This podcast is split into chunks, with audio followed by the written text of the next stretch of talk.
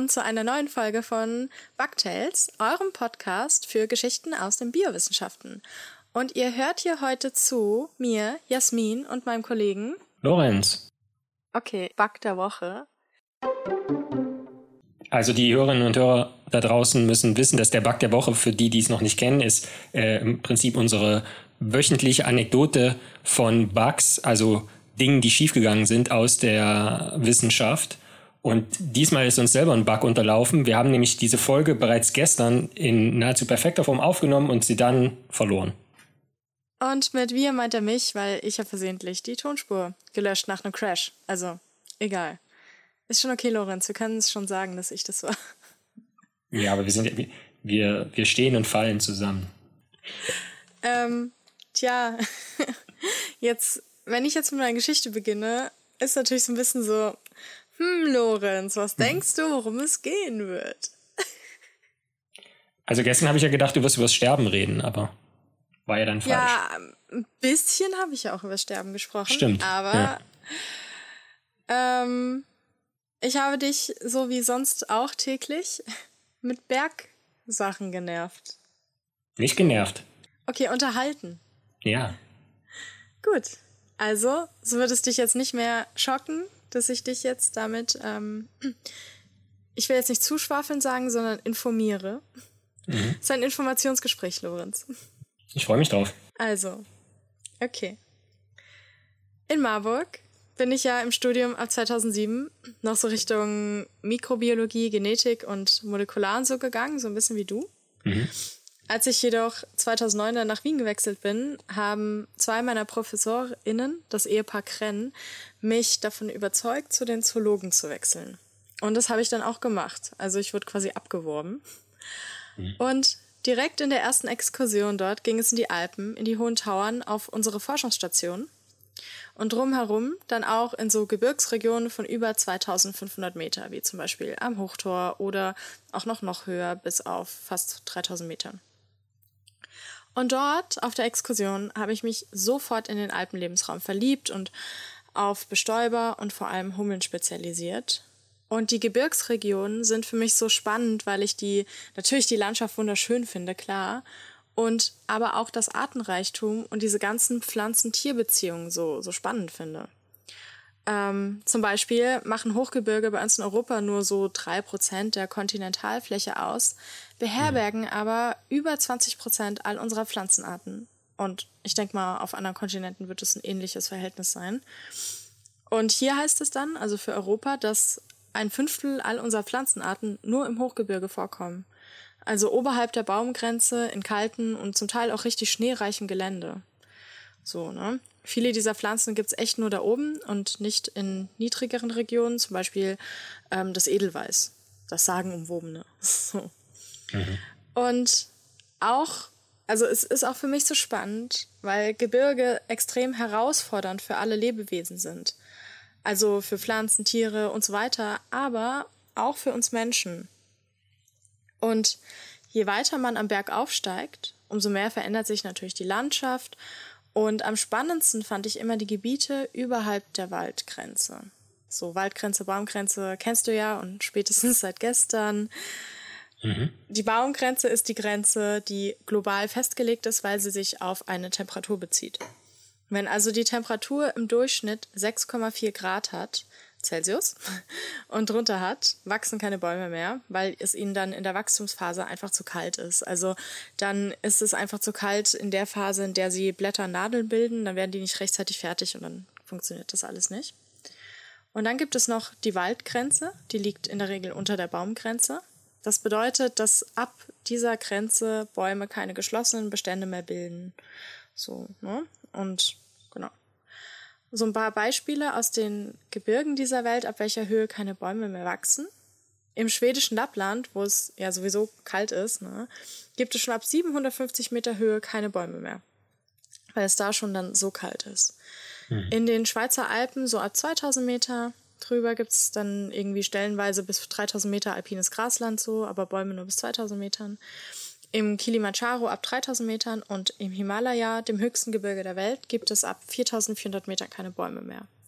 Wobei das natürlich heißt, ne, dass es bis 4400 Meter Bäume gibt. so, was ziemlich cool ist. Ähm, ist halt eine andere Klimazone, ne? Und ich habe dich gestern schon gefragt, ich frage dich trotzdem nochmal, ob du schon mal Höhenbergsteigen gewesen bist. Also so Leider richtig nein. so über 3000 Meter. Was war das Höchste, wo du schon unterwegs warst? Weißt du das? Also ich glaube, ich war mal auf der Zugspitze, aber ich weiß, muss meiner Scheine gestehen, dass ich nicht mal weiß, wie hoch die eigentlich ist. Also das Ding beim wirklichen Höhenbergsteigen ist ähm, so irgendwas 4.000, 5.000 Meter oder so hm. aufwärts, ist, dass wir ähm, unser Körper ist ja bestimmten Umweltbedingungen angepasst, so normal wie wir leben. Und wir bringen ihn dann dabei in eine ganz andere Umwelt. Und das Gefährlichste da oben sind jetzt nicht nur diese kalten Temperaturen und die Lawinengefahr und so, sondern der niedrige Luftdruck, was wir dann ja auch als dünne Luft bezeichnen. Und ich komme gleich nochmal darauf zu sprechen, was da jetzt das Problem ist. Und je höher du hinaus willst, umso stärker und langsamer musst du deinen Körper daran gewöhnen, also an diese dünne Luft. Das heißt, ihn akklimatisieren, wofür es jetzt keine richtige Faustregel gibt, da das von Person zu Person wirklich ganz, ganz unterschiedlich ist. Also mhm. manche mhm. passen sich schneller an, manche langsamer und einige schaffen es nie, sich an die Bedingungen des Hochgebirges zu gewöhnen, vor allem an die in der Todeszone. Doch dazu erzähle ich später mehr. Eine Expedition hoch zu den extrem hohen Gipfeln, wie dem Mount Everest oder der Annapurna oder Nanga Parbat oder so, dauert mehrere Wochen. So, das heißt, man reist da an und so und dann steigt man auf und ab 3000 Metern beginnt man dann ganz gezielt zu akklimatisieren. Das mhm. bedeutet, dass man pro Tag nicht höher als 300 Meter steigt, wobei es hier die Regel gibt, go up, sleep down. Das heißt, du steigst vielleicht 500 oder 700 Meter am Tag hoch, gehst dann aber wieder runter, so dass du nur 300 Meter höher gestiegen bist und schläfst dann da auf der Höhe, damit sich über Nacht halt der Körper dran gewöhnen kann. Mhm. Und nicht, dass du irgendwie, irgendwie auf 700 Metern schläfst und dann nachts nicht merkst, dass irgendwas passiert so. Und wenn du dann eine Weile geklettert bist, irgendwann kommst du im Basislager an. In den Himalaya-Bergen liegt es zum Beispiel zwischen 4200 und 5500 Metern. Und da bist du dann erstmal mehrere Wochen, um deinen Körper an die Höhe zu gewöhnen. Und ausgehend vom Basislager machst du dann einzelne Expeditionen in höhere Lagen, um deinem Körper die Chance zu geben, sich auch an den weiter oben gelegenen Gebieten dran zu gewöhnen. Das heißt, wenn du einen 8000er besteigen willst, bist du locker mal zwei Monate nur mit Akklimatisieren beschäftigt. Also hm sollte man sich ein bisschen Urlaub nehmen, gell? wenn man vorhat, irgendwo da hochzugehen. Und was das Problem bei der ganzen Sache ist, also wieso man das macht, kann man sehr gut am Beispiel der sogenannten Todeszone erklären. Der Name kam 1952 während der Schweizer Everest-Expedition von Raymond Lambert und Tenzing Norgay auf. Das war ein Jahr vor der Gipfel-Erstbesteigung von Edmund Hillary und Tenzing Norgay. Und die tun mir so ein bisschen leid, weil diese Schweizer Expedition wird oft einfach vergessen, wenn man darüber über den Mount Everest redet. Aber die sind, mussten halt 150 Meter unterm Gipfel umdrehen, weil die sich nicht sicher waren, ob der Sauerstoff reicht. So. Aber zumindest haben sie überlebt, den Abstieg. Ja, genau. Aber es ist halt schon ja. echt bitter, weißt du? Ja. danach haben sie es im Herbst nochmal versucht und haben das nicht geschafft.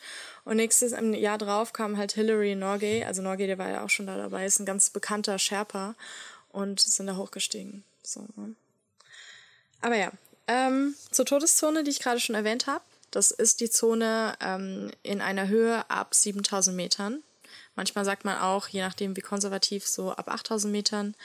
Und in den Höhenlagen ab dieser Höhe, also ab 8000 Metern, ist ein Überleben länger als 48 Stunden extrem unwahrscheinlich. Das bedeutet, dass wenn du dann schon 24 Stunden unterwegs bist und dann irgendwie irgendwas passiert und du als vermisst giltst, ähm, suchen die halt weitere 24 Stunden Überlebenden und danach eigentlich nur noch eine Leiche. So. Und es gab mal, ähm, ich glaube, es war ein Brite, der irgendwie vier Tage da oben ähm, am Gipfel verbracht hat und überlebt hat. Also das ist ein krasses Wunder gewesen. Keiner weiß, ja. wie es das geschafft hat. So. Jetzt haben wir schon ganz oft von ihm geredet, von Mount Everest. Das ist der höchste Berg der Welt, der ist 8848 Meter hoch. Und oben am Gipfel kannst du nicht lange überleben. So. Und diese Erkenntnis haben auch sehr, sehr viele Menschen mit dem Leben bezahlt. Weshalb der Aufstieg zum Mount Everest wirklich so von Leichen gepflastert ist, weil man die nicht bergen kann. Das heißt, die Leute laufen drum herum, die steigen drüber. Manche Leichen sind mit ähm, Flaggen von ihrem, dem Land, aus dem sie kommen, zugedeckt so und eingewickelt. Ähm, ja. Und ein Nebeneffekt des Klimawandels will ich hier noch erwähnen. Durch das Auftauen der Eismassen, durch die Klimaerwärmung, kommen jetzt so langsam Leichen zum Vorschein, die vor 50 oder 80 Jahren unter Lawinen begraben wurden. Also das ist echt richtig krass. Mhm. Da findet man Leute irgendwie, die in den 30er Jahren äh, eine Erzbesteigung versucht hat und findet die auf einmal noch, konnte, konnte sehr gut erhalten und so, ne? Aber so oder so, in der Todeszone, die den Namen, wie du siehst, nicht umsonst hat, kann sich ein perfekt akklimatisierter Mensch trotz allem nicht mehr regenerieren, auch wenn er sich körperlich nicht betätigt oder so. Also du kannst da wirklich nicht sein.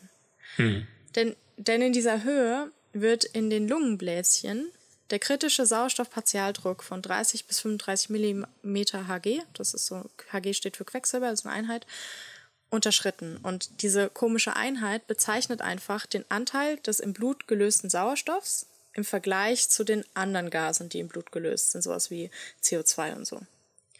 Und wenn dieser bisschen kryptisch wirkende Wert absinkt, werden unsere roten Blutkörperchen eben nicht mehr ausreichend mit Sauerstoffmolekülen beladen, mhm. die die ja so ein bisschen wie so einen kleinen Rucksack zu unseren Organen bringen, damit die dann arbeiten können. Und wenn das nicht mehr funktioniert, wird unser Körper halt Sauerstoff unterversorgt und baut halt extrem schnell ab. Und zudem verengen sich auch noch die Blutgefäße in einem gefährlichen Maß. Und das alles ist Teil der sogenannten Höhenkrankheit. Dass du die Höhenkrankheit hast, merkst du an Kopfschmerzen, Appetitverlust, dir ist schlecht, du bist müde und schwach, du kannst nicht mehr so richtig gut atmen, die Nieren kriegen Probleme, dir ist schwindelig und dein Herz macht auch Faxen und irgendwann bist du auch total benommen und fängst auch an zu halluzinieren. Okay. Und die ganz akute Gefahr, die hier auch besteht, ist jetzt nicht um diesen Symptomen, deren Folgen, sondern dass du ein Höhenlungenödem oder ein Höhenhirnödem kriegst. Und das kann dich halt ziemlich schnell töten. So, ne? Hm. Und ein weiteres Problem, auch warum es da so viele Todesfälle gibt, ähm, ist, dass in so hohen Höhen dein Hirn nicht mehr richtig gut funktioniert. Du kannst auch mit Sauerstoffflasche nicht mehr, so, vor allem aber natürlich ohne. Du kannst dann nicht mehr strukturiert denken und viele Todesfälle rühren dann oft daher, dass Menschen falsche und fatale Entscheidungen treffen. Mhm. Also die sind desorientiert, laufen die falsche Richtung, ähm, die schätzen ihren Sauerstoffvorrat falsch ein. Sie setzen sich kurz hin, weil sie müde sind, sich nur mal ausruhen wollen und stehen halt nie wieder auf. Sie taumeln und fallen irgendwo runter und haben auch überhaupt kein Zeitgefühl mehr zum Teil und halluzinieren eben. Also, dass sie irgendwie denken, irgendwie ein Bergsteigkamerad ruft die von hinten links und dann latschen die da in die Richtung und dann fallen die irgendeinen Abhang runter oder so. Wow. Und wenn du dann auch noch in diesem Zustand in so ein Unwetter gerätst, was ja oft passiert, gerade im Hochgebirge des Himalaya, da können, gibt's halt extrem schnelle Wetterumschwünge. So, und dann ähm, ist die gefühlte Temperatur durch den Windchill, also den Wind, der auch noch da oben herrscht, bis zu minus 75 Grad. Also da kannst du dann, da, dann sind deine Überlebenschancen echt sehr, sehr gering. So. Ja. Das heißt, das Einzige, was dann auch hilft gegen diese Höhenkrankheiten, das alles ist sofortiger Abstieg. Also wirklich auf koste es, was es wolle, unbedingt runtergehen, mhm. damit du da irgendwie noch die Kurve kriegst. So. Aber die Höhenkrankheit ist jetzt nichts, was dich nur in der Todeszone erwischt. So, ne? Je nach Mensch kann sie auch schon ab 2000 Metern Höhe auftreten und das ist wirklich nicht hoch. Ne? Mhm. So, wenn du halt Höhe nicht so gewöhnt bist. Und jetzt im Vergleich, Angehörige des Volks der Sherpa im Himalaya leben da so auf 4500 Metern Höhe und noch höher und sind das eben von Kind auf gewohnt, von Geburt an gewohnt. Und deshalb ähm, ist es für die nicht so ein Problem, wie dann für irgendwelche Westler, die sich denken, oh, ich gehe da jetzt mal schnell zügig hoch. Ne? So. Ja. Ja. Und das klingt jetzt natürlich als krassen lebensfeindlich. Man denkt sich, hä, wie kann da überhaupt irgendwas leben? Aber es gibt da total viel Leben im Hochgebirge. Und jetzt will ich einfach so meine drei Lieblingsbergtiere, also Säugetiere, Säugetiere, Säugetiere und Vögel, da von denen erzählen. Und zwar einerseits vom Alpenschneehuhn, das ich echt bemerkenswert finde. Es ist wirklich so. Ich finde es total ja, cool. In den, in den Alpen leben. ja, du weißt ja schon. Nicht spoilern. In den Alpen lebt es in alpinen Höhenregionen überhalb der Baumgrenze, also eigentlich da, wo man nicht mehr so gern leben will. Und scheißegal, wie brutal das Wetter ist, so ein Alpenschneehuhn ist da echt not impressed, ja. Das wiegt so ein halbes Kilo, ist ja quasi nix, ja. Und hat aber so ein krass isoliertes Federkleid, dass es an milden Tagen im Winter aus der Sonne in Schatten fliehen muss, weil es so überhitzt sonst, so, weil das Federkleid so gut isoliert. Und auch seine Beinchen und Zehen sind befiedert, das sieht ein bisschen lustig aus, dazu mache ich auch wieder Fotos ähm, auf unserer Webseite. Und das sorgt dafür, dass die halt die Beinchen auch schön warm sind und weil die Füße so befiedert sind, dass die wie auf so Schneeschuhen laufen und nicht einsinken im Schnee. Und wenn dann so ein richtig heftiger Schneesturm kommt, der uns Menschen halt echt killt, dann ähm, lässt sich das Alpenschneehuhn einfach einschneien, statt zu fliehen und beheizt diese kleine Höhle durch den eigenen Körper, bis das Wetter halt besser ist und es wieder rauskommen kann, weil es in dieser kleinen, kleinen Höhle ähm, deutlich wärmer ist als äh, irgendwie draußen. Wenn man jetzt so in die alpinen Regionen guckt, ist das jetzt nicht so ein richtiges Buffet, ne? Da so im Hochgebirge und so. Mhm. Und gerade im Winter ist da jetzt essentechnisch nicht so viel los, aber das Schneehuhn hat sich natürlich auch hier was einfallen lassen und hat sich der kargen Kost angepasst. Das ernährt sich von Wacholdernadeln, von Zweigen, von vertrocknetem Gras, von Knospen und Samen und wenn ich also so ein Alpenschneehuhn mal zum Essen einlädt, gell, ist ein bisschen speziell. Da musst du vorbereitet sein und auch so muss man ein bisschen Bock drauf haben, ne? Auf so, mhm. auf so Hölzer und so. Mhm. Und damit das Huhn diese spezielle Kost verdauen kann, hat es einen mit kleinen Steinchen gefüllten Muskelmagen, der die Nahrung dann so die ganze Zeit durchwalkt und durch die Steine so mörsergleich ausspaltet und zu so einer Art Smoothie macht, ja. Muss man, wie gesagt, mögen. Ist jetzt nichts, wo ich sagen würde, Mann, da habe ich mal richtig Bock drauf irgendwie und schmeiß mir da irgendwie einen halben Busch in den Häcksler. und, naja, und was ich halt krass finde, ist eben, dass das Tier, genauso wie viele andere Tiere in so harten ähm, Lebensumständen, seinen Darm anpassen kann. Das heißt, im Winter verlängert es den, weil das Tier dann, weil dann die Nahrung eine längere Strecke durchläuft, viel mehr Zeit ist dann, um aufgespalten zu werden und absorbiert zu werden. Und ähm, im Sommer macht, verkürzt es den Darm wieder, wenn es wieder mehr so weiche Samen und sowas findet, weil dann braucht es ja nicht so einen langen Darm, der viel Energie verbraucht und so, ne? Ja. Und ebenfalls sehr klassische Hochgebirgstiere sind Gämse. Und es ist immer so blöd, das zu sagen, also Gämse mit M, so wie M und M. Oh Mann, mir ist gestern auch schon nur M und M eingefallen. Na gut, aber im Gegensatz halt zu Envy Nordpol nicht die Vögel, sondern diese Ziegendinger. Und die sehen auch so ein bisschen aus wie unsere Hausziegen und leben zum Beispiel in den Alpen über der Waldgrenze. Und die steigen im Sommer da so richtig, richtig hoch auf bis zur Schneegrenze zum Teil. Und Weibchen und Jungtiere leben in Gruppen zusammen. Das sind ja immer so 20 bis 30 Tiere und im Sommer sind diese Tiere ganz eng sozial miteinander verbunden, haben auch so Aufgabenteilung. Also dann gibt es da so Wächtergämse, die pfeifen, wenn Böser kommt und so. Und im Winter sind sie mehr so eigenbrötlerisch, wie die Gamsmänner, Gamsböcke eigentlich auch. Und ich finde es halt so krass, wenn man in den Alpen ist und dann diese Tiere an diesen senkrechten Felswänden entlang klettern sieht, da fällt man echt vom Glauben an die Naturgesetze ab. Also da denke ich auch immer so, wie kann das sein? Wieso fällst du nicht runter? Seid ihr magnetisch? Keine Ahnung, ja. Spider-Gums. Ja, wirklich, ja, wirklich. Also wie die da langpezen, aber die, die haben auch dann also echt Schwund, ne? Die sind total durch Abstürze gefährdet, durch Steinschlag von oben und natürlich Lawinen und müssen sich parallel noch gegen Wölfe, Bären und Luchse verteidigen und ihre Jungtiere gegen Steinadler und so. Also es ist wirklich ein richtig hartes Life.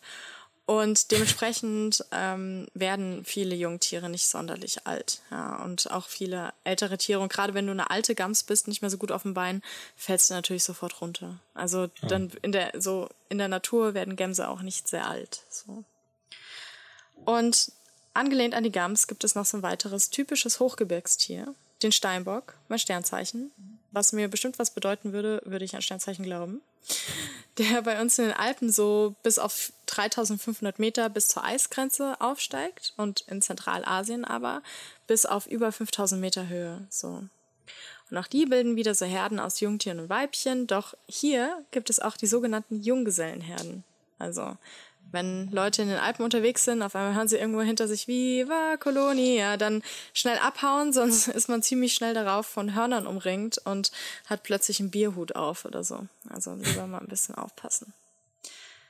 Ähm, welche Tiere ich in den Alpen auch immer besonders geliebt habe, sind Murmeltiere. Die sind so mega süß, ey. Ja. Und, ja, voll, oder? Und auf Exkursionen stand ich schon etliche Male draußen in den Alpen dann vor der Forschungsstation oder so und habe Kaffee getrunken, während sich die Murmeltiere quer über die Berge hinweg zugepfiffen haben. Und die Reaktion der, okay, ja, du lachst, ja, denke ich ja so, nee, sie haben mir zugepfiffen eigentlich. Die dachten, hey, Süße, du siehst ja geil aus mit deinen Strubbelhaaren und dem Sabber am Mund, wie wär's mit uns? Nein. Egal. Auf jeden Fall, die Reaktion der anderen Murmeltiere darauf, wenn du als Murmeltier pfeifst, hängt davon ab, wie angesehen du in der Gruppe bist. Das heißt, einem angesehenen Murmeltier, da reagiert man eher als bei Peter, der mega unzuverlässig ist und man munkelt auch, der zahlt keinen Unterhalt und so. Ja. Also wenn der dann irgendwie pfeift, dann zucken die anderen Murmeltiere nur mit den Schultern und denken sich so, boah, ja, klassischer Peter wieder. Ne? Und die Ebene neben der Forschungsstation in Hohen Tauern ist quasi ein gigantischer Murmeltierbau. Das haben die mal so mit Wärmebildkameras und so sich angeguckt. Wow. Und die Gänge, die sie bauen, sind bis zu 70 Meter lang, manchmal sogar länger und super krass verzweigt und legen auch so tote Gänge an als Toilette. Und manche Gänge benutzen die einfach gar nicht und so. Also es ist super verwirrend, richtiges Labyrinth. Und tagsüber sind die halt draußen unterwegs und sammeln Nahrung und pfeifen. Also wenn man draußen wandert in den Alpen, trifft man die eigentlich dauernd und immer tagsüber. Und nachts machen die halt Nickerchen, ne? Und die kleinen Kerle brauchen es halt kalt, weil die kaum Schweißdrüsen haben und auch nicht hecheln können und dementsprechend keine gute Temperaturregulation ähm, selber machen können. Mhm. Und bereits ab 20 Grad Celsius geraten die Kleinen in Hitzestress. Ja, dann geht es denen echt nicht gut. So, und sind mir da ein bisschen ähnlich. und in den Alpen leben die Tierchen meist als Pärchen, so mit so ein paar jüngeren Verwandten. Und was ich mega süß finde, wenn die sich begrüßen, dann reiben die so die Näschen aneinander. So und, äh, und äh, stecken die Köpfe zusammen. So, ich finde das so mega niedlich. Und ja, und irgendwann ziehen die Kleinen halt aus und suchen sich ein eigenes Zuhause.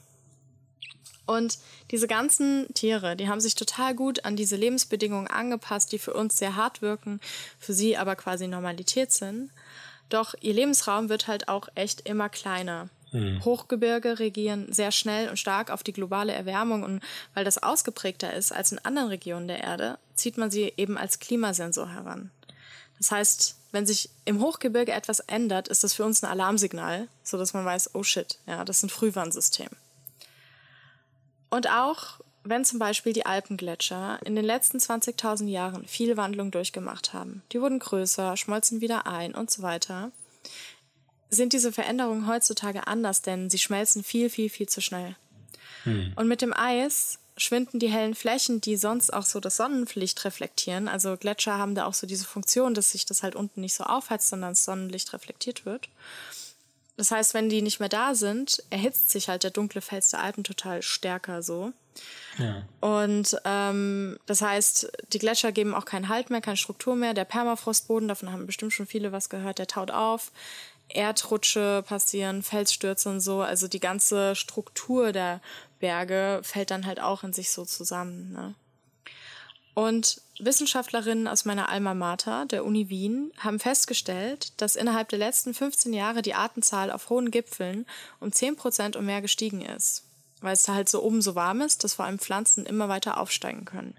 Mhm. Und das hört man so und denkt sich vielleicht erstmal, ja, oh cool, mehr Arten oben. Das bedeutet aber auch gleichzeitig weniger Arten unten, weil die Pflanzen und auch Tiere mit den heißen Temperaturen im Tal so auf unseren Ebenen nicht mehr zurechtkommen.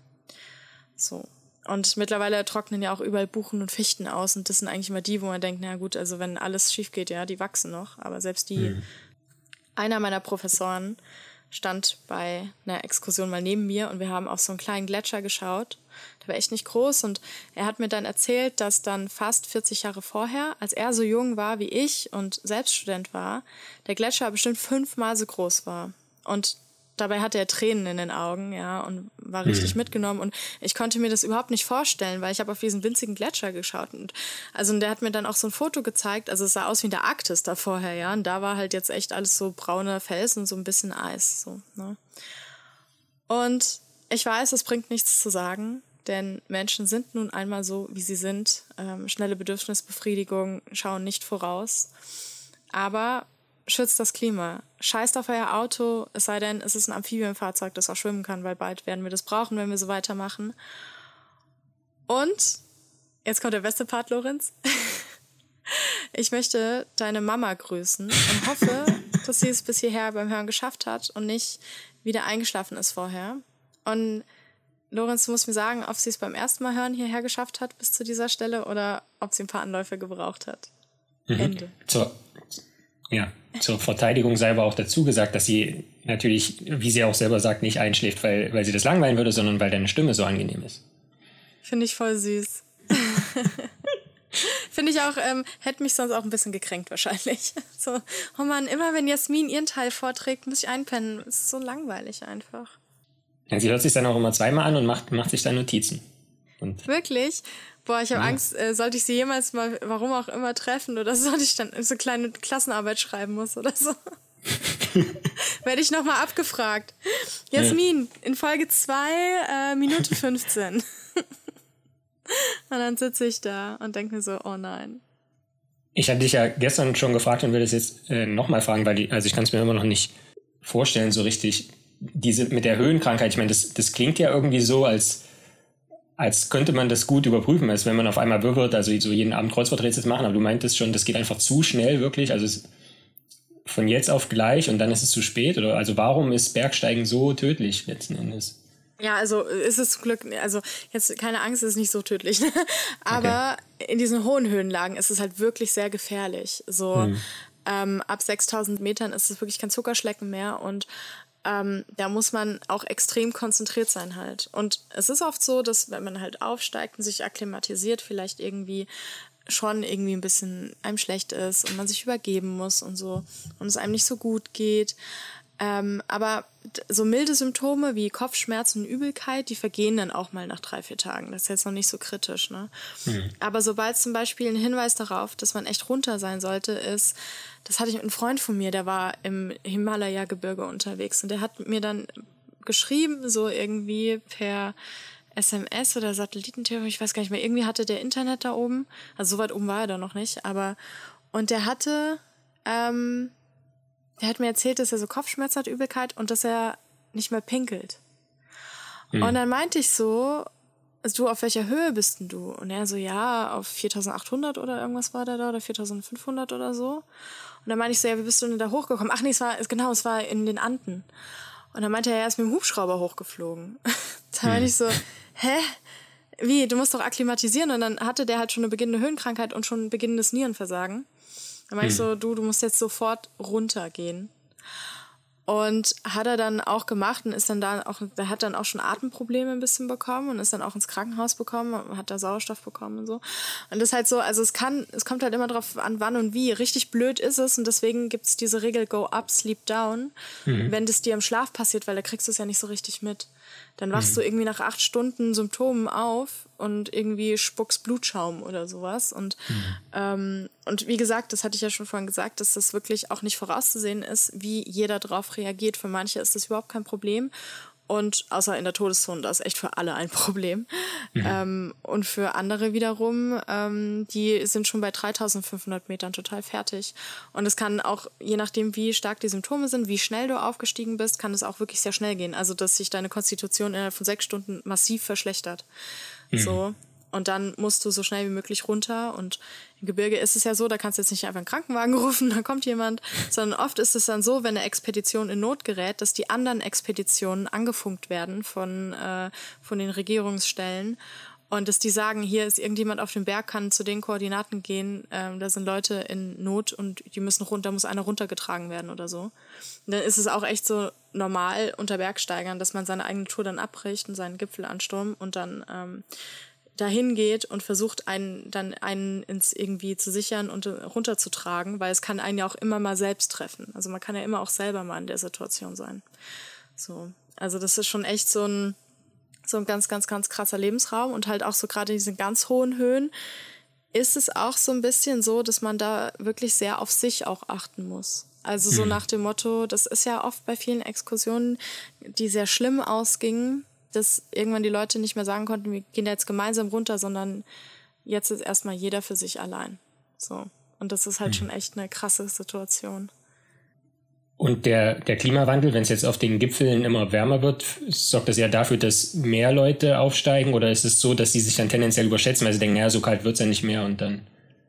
Naja, nee, aber das macht auf jeden Fall den Aufstieg ähm, gefährlicher, weil es natürlich die Lawinengefahr ähm, ah. Erhöht. Und da gibt es diese auch diese Seracs. Weißt du, was ein Serac ist? Nein. Das sind so ganz große, zum Teil so groß wie ähm, Wolkenkratzer, so Eisgebilde, wie so riesengroße okay. Eisgebilde und, und, und irgendwie sehen so ein bisschen aus wie Tropfsteine oder sowas. Und wenn die brechen und sich lösen, durch den Klimawandel halt, also dann erschlagen die halt alles, was da drunter kommt und lösen auch riesige Lawinen aus. Also Klimawandel sorgt natürlich auch dafür, dass Bergsteigen in den Ei so Eisbergsteigen und so viel, viel gefährlicher wird. Okay.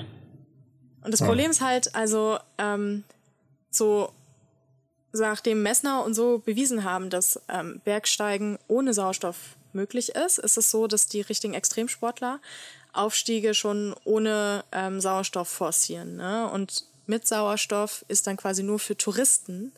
Mhm. Das ist auch so ein bisschen ein Problem, weswegen auch immer wieder diskutiert wird, ob man vielleicht verbietet, mit Sauerstoff aufzusteigen oder so, weil dann halt quasi jeder da hoch kann, beziehungsweise es versucht, so, ja. Ah, und okay. Ähm, und sie denkt, naja, ich habe ja den Sauerstoff und dann irgendwie in 6000 Metern auf einmal ein großes Notgerät oder so. Also es ist so ein bisschen, ein bisschen schwierig. Da wird auch immer wieder überlegt, ob man da irgendwas macht. Aber andererseits ähm, ist es halt die Haupteinnahmequelle, zum Beispiel da in der Touristenregion, da Himalaya-Gebirge und so. Und dann kannst, die brauchen das halt einfach. So ein Aufstieg kostet ab 60.000 Dollar, so ein mhm. Mount Everest-Aufstieg. Und ähm, die brauchen halt das Geld. So. Würdest du das mal machen? Kann ich nicht mit meiner Lungenkrankheit. Also ah, okay. da bin ich auch ähm, klug genug. Viele äh, sind es nicht, aber ich weiß einfach, ich habe auch keine Tauchfreigabe bekommen und sowas. Also ich weiß einfach, okay. dass ich das niemals können werde und wirklich auch nicht herausfordern sollte, es sei denn, ich bin mhm. absolut lebensmüde, denke mir, ist eh alles wurscht. Aber, aber wäre das nicht so, würde ich es bestimmt gerne mal machen. Aber mhm. halt auch nur, wenn ich weiß, dass ich in einer extrem, muss schon eine extrem gute Konstitution sein, die ich gerade echt nicht habe. Wie gesagt, ich bin gerade im Tönchenstadium, mhm. so während Corona. So, also gerade eher nicht so Thema auch wenn ich das natürlich aus der Ferne nicht beurteilen kann und dem auch äh, widersprechen wollen würde, ist das im Prinzip die Überleitung zu meiner Geschichte. Stimmt. Die äh, trägt nämlich den Titel Übergewicht, also zwei Worte, warum die Lösung nicht leicht ist. Diäten sind allgegenwärtig. Und damit meine ich nicht die Einkünfte der Bundestagsabgeordneten. Frisst die Hälfte, Ananas-Diät, Low Carb, weiß nicht, was gibt's noch? Ähm, Selbsthass, wie gesagt, ähm, einfach Selbsthass. sich, äh, das hat ja alles damit zu tun. Ist ja jetzt auch olympisch insofern. Ja, genau, alles, alles mit dem Ziel, im Prinzip Gewicht zu verlieren. Aber wirklich nachhaltig funktioniert das meist nicht. Unsere Lieblingsfrage wieder, warum? Naja, alle Menschen sind verschieden.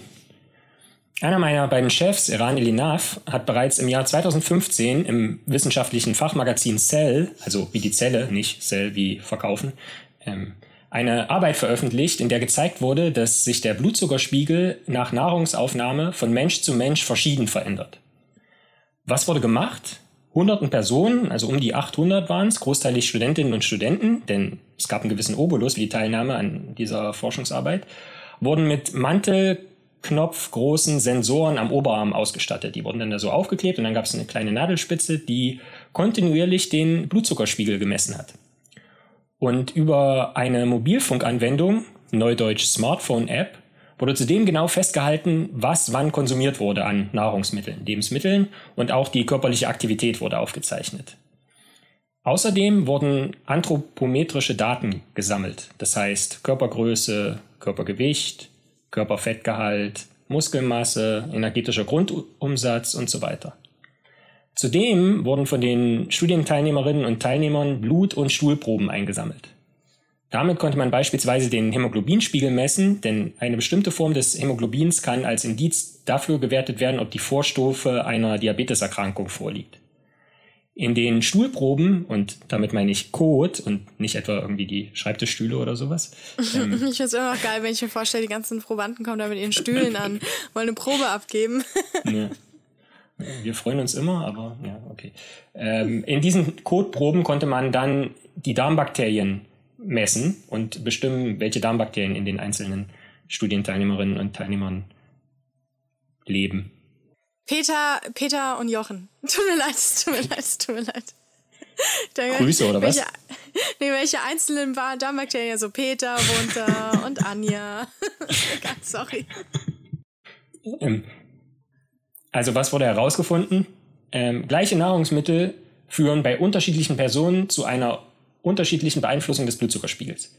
Das ist gemein, denn das hieß im konkreten Fall, dass bei einer Person der Blutzuckerspiegel, wenn sie Sushi konsumiert, so stark ansteigt wie bei einer anderen Person mit ähnlichem Gewicht, Alter, Geschlecht, Aktivitätsmustern und so weiter, die Eiscreme konsumiert. Lorenz isst Sushi, also mit zwei S, beides isst und Sushi. Äh, Blutzuckerspiegel geht nur etwas nach oben. Jasmin isst Eiscreme, ihr Blutzuckerspiegel geht aber auch nur etwas nach oben, genauso wie bei Lorenz, wenn er Sushi isst. Dabei besteht die Eiscreme doch hauptsächlich aus Zucker, der direkt ins Blut gehen kann. Und in den Sushi-Rollen finden wir noch andere Bestandteile, faserreiche Algen, ungesättigte Fettsäuren im Fisch und so weiter. Und trotzdem ist mein Blutzuckerspiegel, wenn ich vergleichsweise gesundes, gesunde Lebensmittel konsumiere, genauso hoch oder niedrig wie der Blutzuckerspiegel von Jasmin, wenn sie etwas dem Vernehmen nach Ungesundes ist. Anders ausgedrückt, Jasmins Blutzuckerspiegel ist niedriger als meiner, selbst wenn wir zuvor das gleiche gegessen haben zum Beispiel Eiscreme. Hm. Ja, ist natürlich nur ein Beispiel, weil wissen wir jetzt noch nicht, ob, ob das bei uns so ist, aber. Ich, ich, ich es wäre schön, schön wär's. Wenn es so wäre, woran würde es liegen? Nun, zu einem, Achtung, gewichtigen Teil an den Darmbakterien. Weil die zu einem gewissen Grad unsere Nahrungsmittel vorverdauen.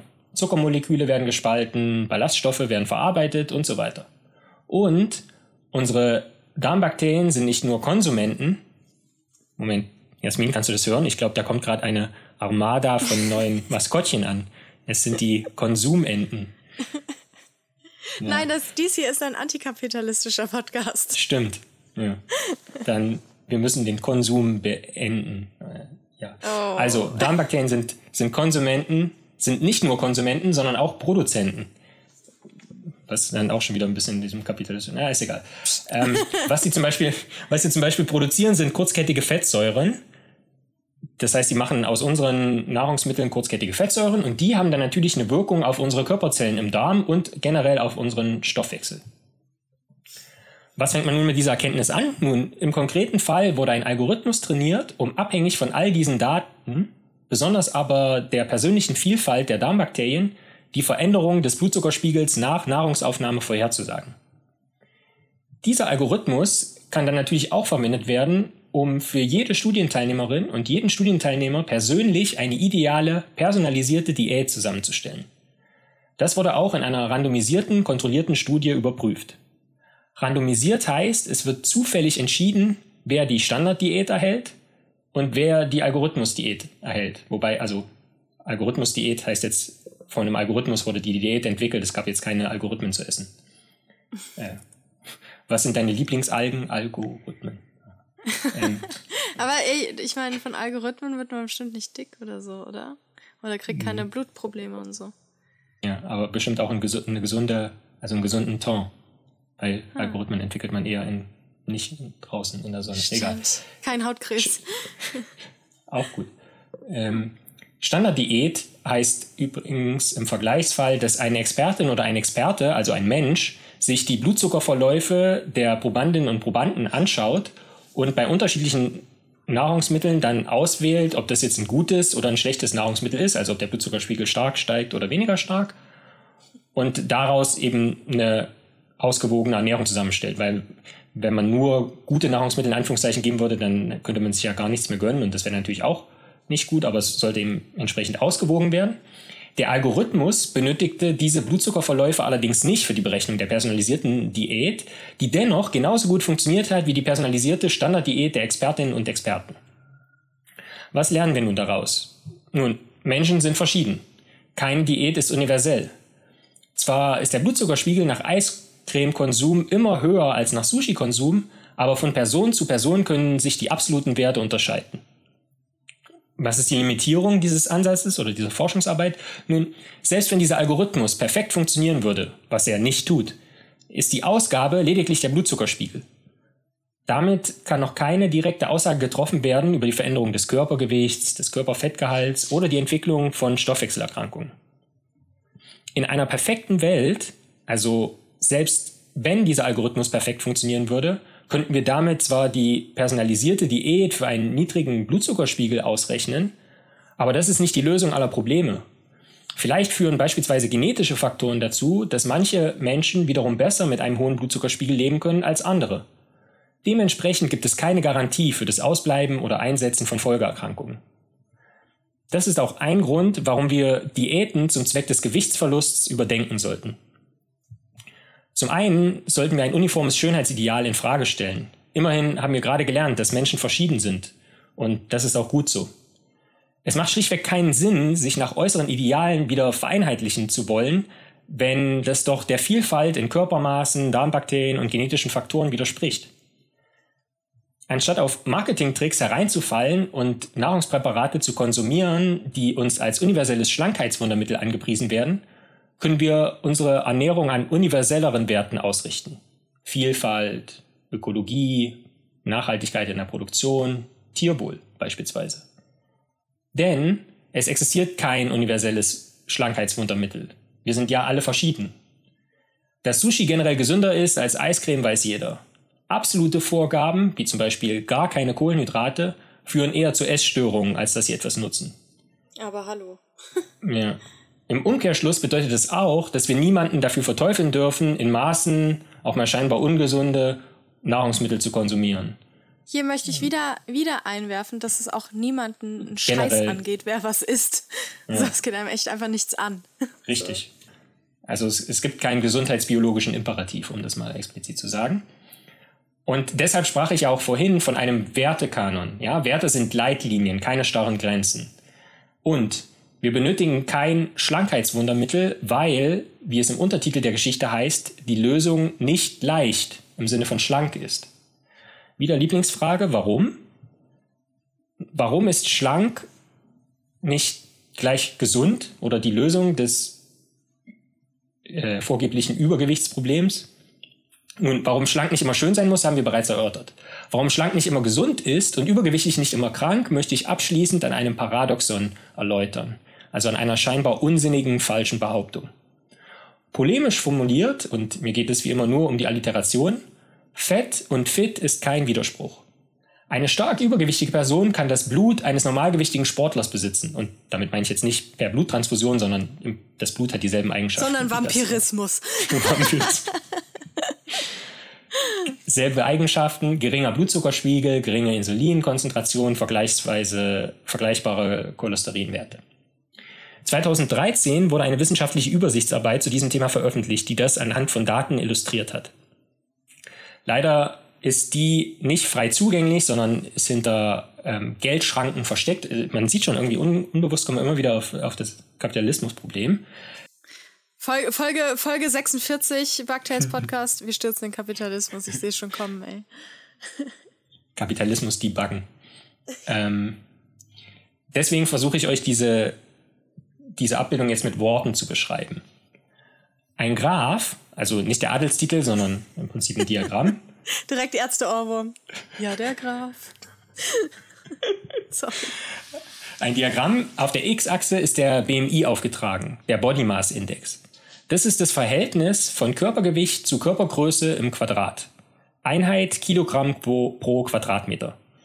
Was ein bisschen lustig klingt, also Quadratmeter Mensch, so Oberfläche Mensch, also die äh, Oberfläche von Lorenz zum Beispiel sind äh, 3,61 Quadratmeter. Ich, ich habe gerade ganz komische ähm, das Schweigen der Lämmer-Vibes, von wegen, dass man dich heute das ausbreitet und dann mal nachmisst. wenn man das tun würde, dann könnte man diesen Prozess, also meine Ober, äh, nicht Oberkörper, sondern Körperoberflächenbestimmung, ich bin ja schon etwas älter jetzt mit 31, könnte man folglich die Quadratur des Kreises nennen mit G. Ja, ja was bin ich dann tot oder was? Weil ich bin ein Jahr älter. Ähm, Nein, du bist einfach, also. Hm, ist okay, mach einfach weiter. Wir, wir sind auf einem Niveau, ich glaube nicht, dass das, also der Vertrauensbereich liegt. Im Prinzip sind wir gleich alt, glaube ich. Ja, das sind wir auch ungefähr. Ja. Geht schon. Hm. Ich schweife ab. Auf der X-Achse ist also der BMI von Menschen aufgetragen, ganz links die Untergewichtigen, ganz rechts die Übergewichtigen. Das wird nur anhand des BMI festgelegt, was ja auch schon irgendwie ein Stück weit absurd ist, das so eindimensional zu machen, aber gut. Auf der Y-Achse steht nun in Blau der Hüftumfang der jeweiligen Person. Der korreliert ganz gut mit dem BMI, das heißt, alle Punkte liegen mehr oder minder auf einer Diagonalen. Kleiner BMI, kleiner Hüftumfang, großer BMI, großer Hüftumfang. Auf einer zweiten Y-Achse ist jetzt allerdings in Rot ein Maß für die Insulinresistenz aufgetragen. Je höher dieser Wert ist, umso mehr gilt die betreffende Person als stoffwechselkrank. Und bei dieser Punktewolke, also BMI versus Insulinresistenz, ist die Streubreite jetzt ungleich größer als BMI versus Hüftumfang. Will sagen, selbst bei einem BMI in einem relativ engen Bereich, zum Beispiel zwischen 44 und 46, enger Bereich, alles gilt, alles in, innerhalb dieses Bereichs gilt als krankhaft stark fettleibig. Innerhalb dieses Bereichs gibt es Menschen und nicht wenige mit einem niedrigen Maß für Insulinresistenz. So niedrig wie bei Normalgewichtigen mit einem BMI zwischen 19 und 24, also wieder je nach dieser Definition. Ja, das heißt, man kann einen hohen BMI besitzen und krankhaft, es impliziert ja schon krankhaft stark fettleibig sein, aber von den Stoffwechselwerten ist man im Prinzip komplett gesund. Und diese Menschen mit hohem BMI und dennoch gesundem Stoffwechsel nennt man metabolically healthy obese, also stoffwechselgesunde Übergewichtige. Man hat noch nicht genau verstanden, wie das alles funktioniert. Ähm, allerdings hat sogar äh, meine eigene Forschung einen kleinen bescheidenen Teil zum teilweisen Verständnis dieses scheinbaren Paradoxons beitragen können. Ähm, das ist auch noch Gegenstand meiner, also eines Teils meiner aktuellen Forschung und vielleicht ein Thema für eine separate Geschichte. Aber generell kann man sagen, dass es sozusagen systemisch alles äh, ziemlich komplex ist und nicht so gut verstanden ist. Also das einfach aufgrund einer, einer Größe des BMIs zu kategorisieren, macht sicherlich äh, wenig Sinn. Für heute können wir aber jedenfalls zusammenfassen, dass man nicht schlank sein muss, um schön zu sein und auch nicht notwendigerweise, um gesund zu sein. Die Lösung und Losung ist folglich nicht leicht. Finn. Sehr schön. Und ich wiederhole mich, aber ich hoffe, dass das jetzt auch ganz viele Ärztinnen und Ärzte gehört haben, wo ja oft Übergewichtige oder Menschen, wo wir sagen, die sind übergewichtig, ähm, hingehen wegen irgendwas. Äh, gestern hatte ich das Beispiel, ich habe einen Pfeil im Kopf. Ja, und die dann trotzdem sagen, ja, nehmen Sie doch mal ab, daran liegt's. Ja, so. Und dann sagst du, aber ich bin hier nicht wegen, ich habe einen Pfeil im Kopf. Und dann sagt er, naja, keine Ahnung, wenn sie dünner, hätten sie schnell wegrennen können oder so. Also die finden mhm. immer einen Grund, ähm, Menschen, die mehr wiegen, ähm, irgendwie so abzustempeln. Ja, mhm. und die werden zum Teil, da gibt es auch wirklich Studien zu, dass die nicht gleich gut untersucht werden wie schlanke Menschen und so. Und ähm, das da halt auch so bei den, gerade bei den Ärztinnen und Ärzten, wo man eigentlich denkt, als eigentlich früher mal Wissenschaftler, sollten sie es besser wissen, dass da auch einfach so krasse Vorurteile herrschen und äh, keiner Bock hat, sich da mal zu informieren, so über den aktuellen Stand der Forschung. Also, ja. Hm.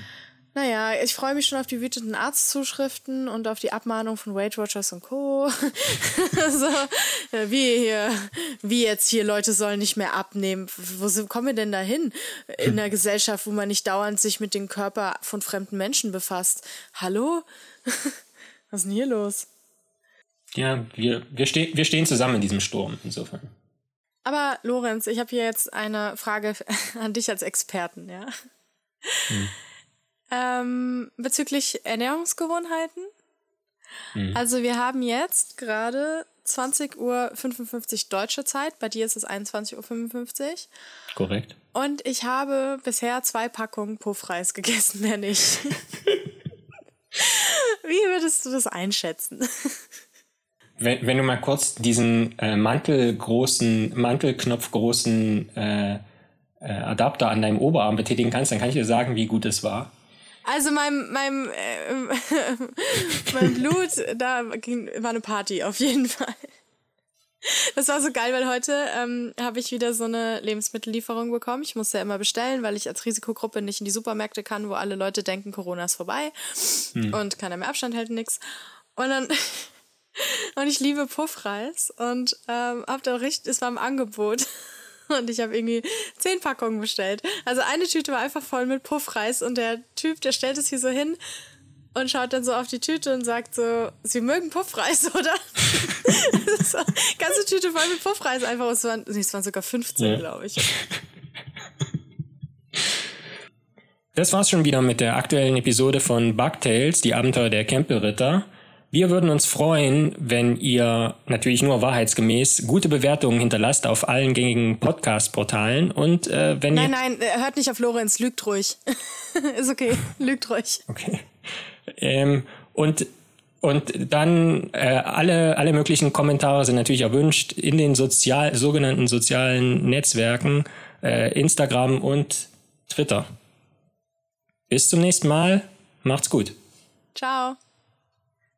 Lorenz, freust du dich schon, die Folge zum dritten Mal zu machen? Warum? Keine Ahnung, wer weiß, was passiert. Ähm, ja, alle guten Dinge sind drei, oder? Oh nein.